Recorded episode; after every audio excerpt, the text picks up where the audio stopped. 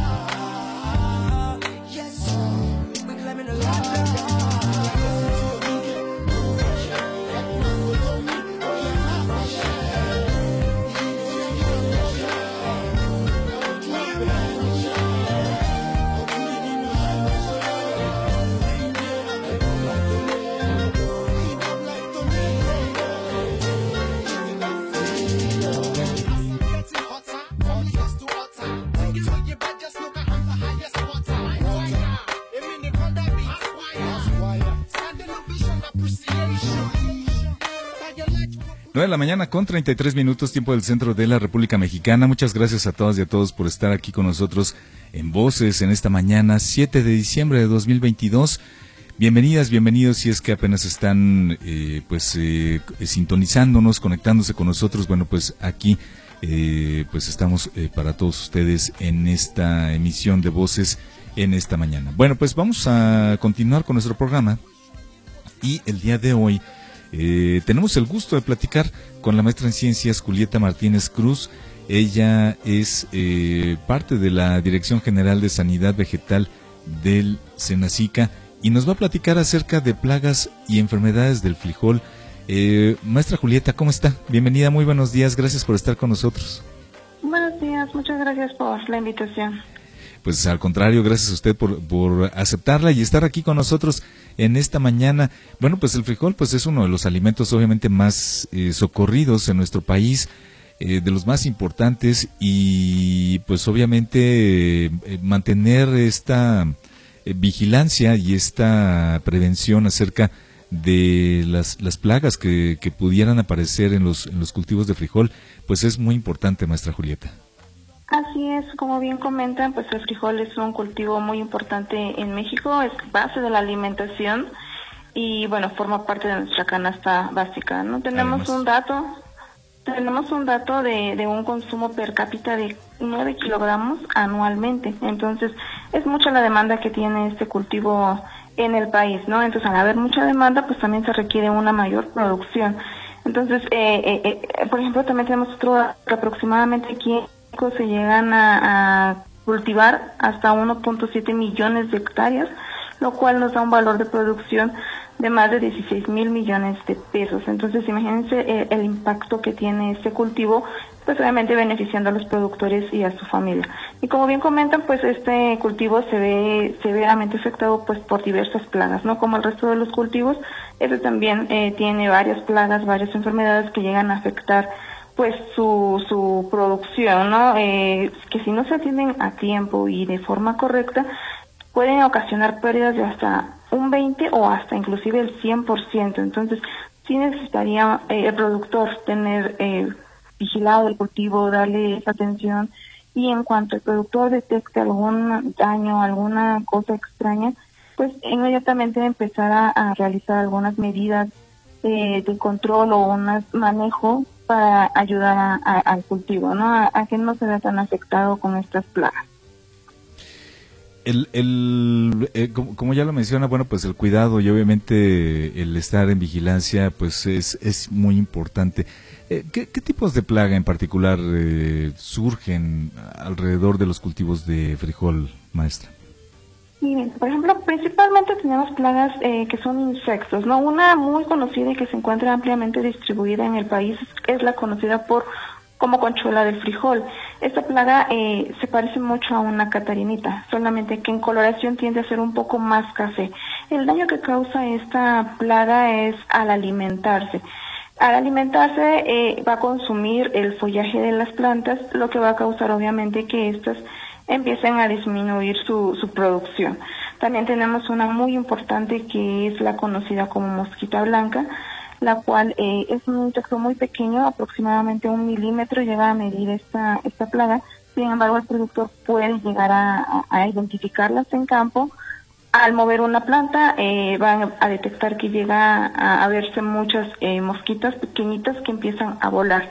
Ya prestando un poquito más atención, se pueden observar que estas mosquitas son de color blanco, y bueno, esa es una forma de identificarla, ¿no? Esta plaga nos causa daños tanto directos como indirectos directamente es a llevar a cabo el proceso de alimentación. ¿Cómo lleva a cabo este proceso? Bueno, pica y succiona lo que es la savia, los nutrientes de la planta, que obviamente al haber una gran densidad de esta plaga en nuestro cultivo, lo que va causar es que estas plantas o nuestro, nuestro cultivo vaya perdiendo, eh, bueno, vaya, vaya, se vaya debilitando, ¿no? Y también causa daños indirectos. Al llevar a cabo este proceso de alimentación, eh, también puede llegar a transmitir virus, ¿no? Que van a afectar obviamente a la larga el, cultivo. Por otro lado tenemos también enfermedades. Una muy conocida y que también está ampliamente distribuida en, en el país es un hongo conocido como roya del frijol.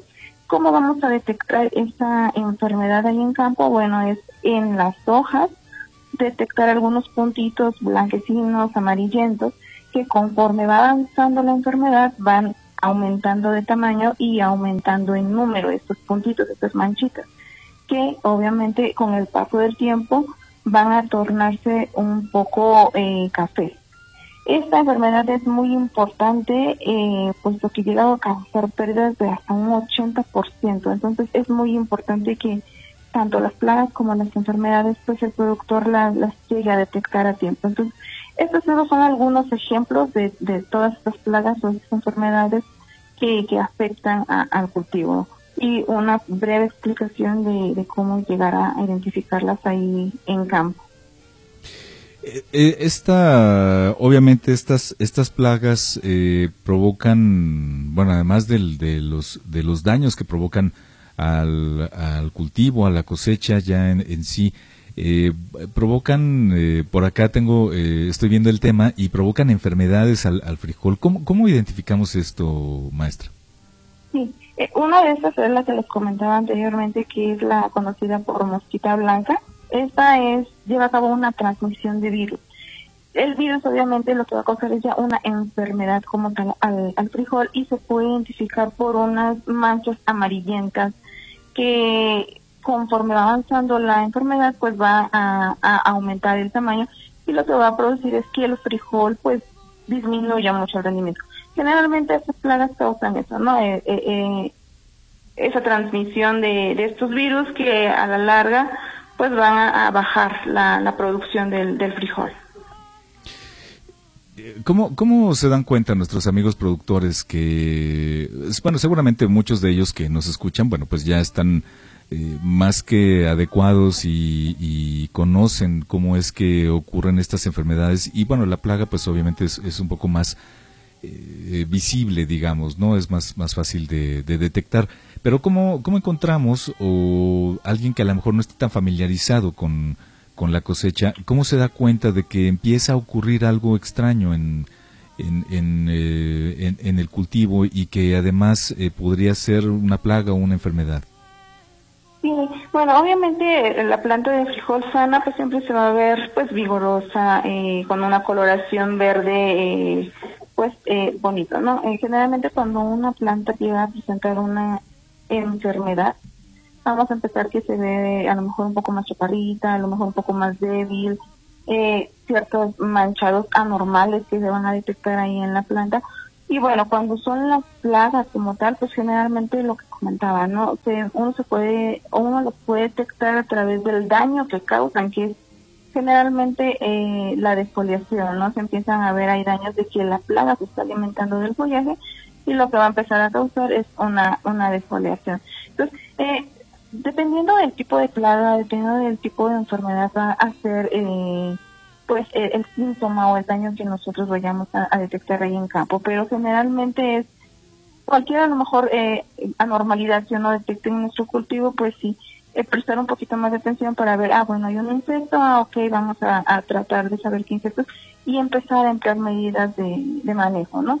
Igualmente, si es una enfermedad, tratar de identificar qué enfermedades o bien acercarse a, los comités estatales de sanidad vegetal de cada estado. Eh, el personal técnico está capacitado pues para brindar acompañamiento técnico a los productores y ellos sin ningún problema podrían acercarse a los predios para poder apoyar al productor a identificar qué, qué plaga, qué enfermedad se trata y recomendar, ¿no? Que cuál sería el mejor manejo que se le puede dar al cultivo.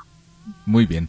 Eh, maestra, pues eh, precisamente ya que está tocando este, este punto en el que pues se recomienda que, los productores acudan a, pues, a buscar a lo mejor algún tipo de orientación, eh, sobre todo si tienen alguna duda o quieren mejorar su, su producto.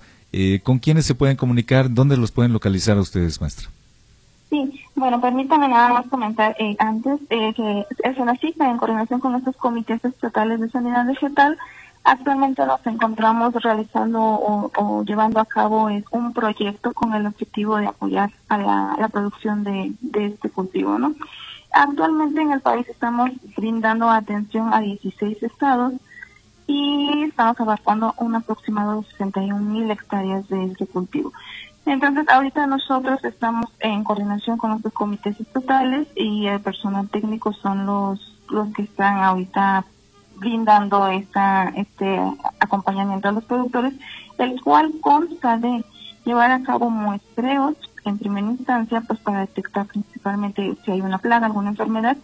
Una vez que el, el, el, técnico y el productor detectan que hay esta plaga o esta enfermedad, detonan medidas de control. Eh, puede ser un control biológico apoyado de eh, organismos benéficos que son amigables con el medio ambiente y puede, o bien cuando ya estamos hablando de una población de la plaga muy eh, grande podemos optar por emplear también un control químico el cual nos va a ayudar obviamente a bajar las poblaciones no entonces los invitamos a acercarse a los a los comités en cada estado de, la República hay un comité total o bien este si me permiten eh, hacer una invitación para que también nos se acerquen o, o informen al Senacica, no cualquier este al detectar alguna plaga, alguna sospecha de una plaga o una enfermedad, también eh, disponemos de un correo electrónico de aquí del Senacica, el cual es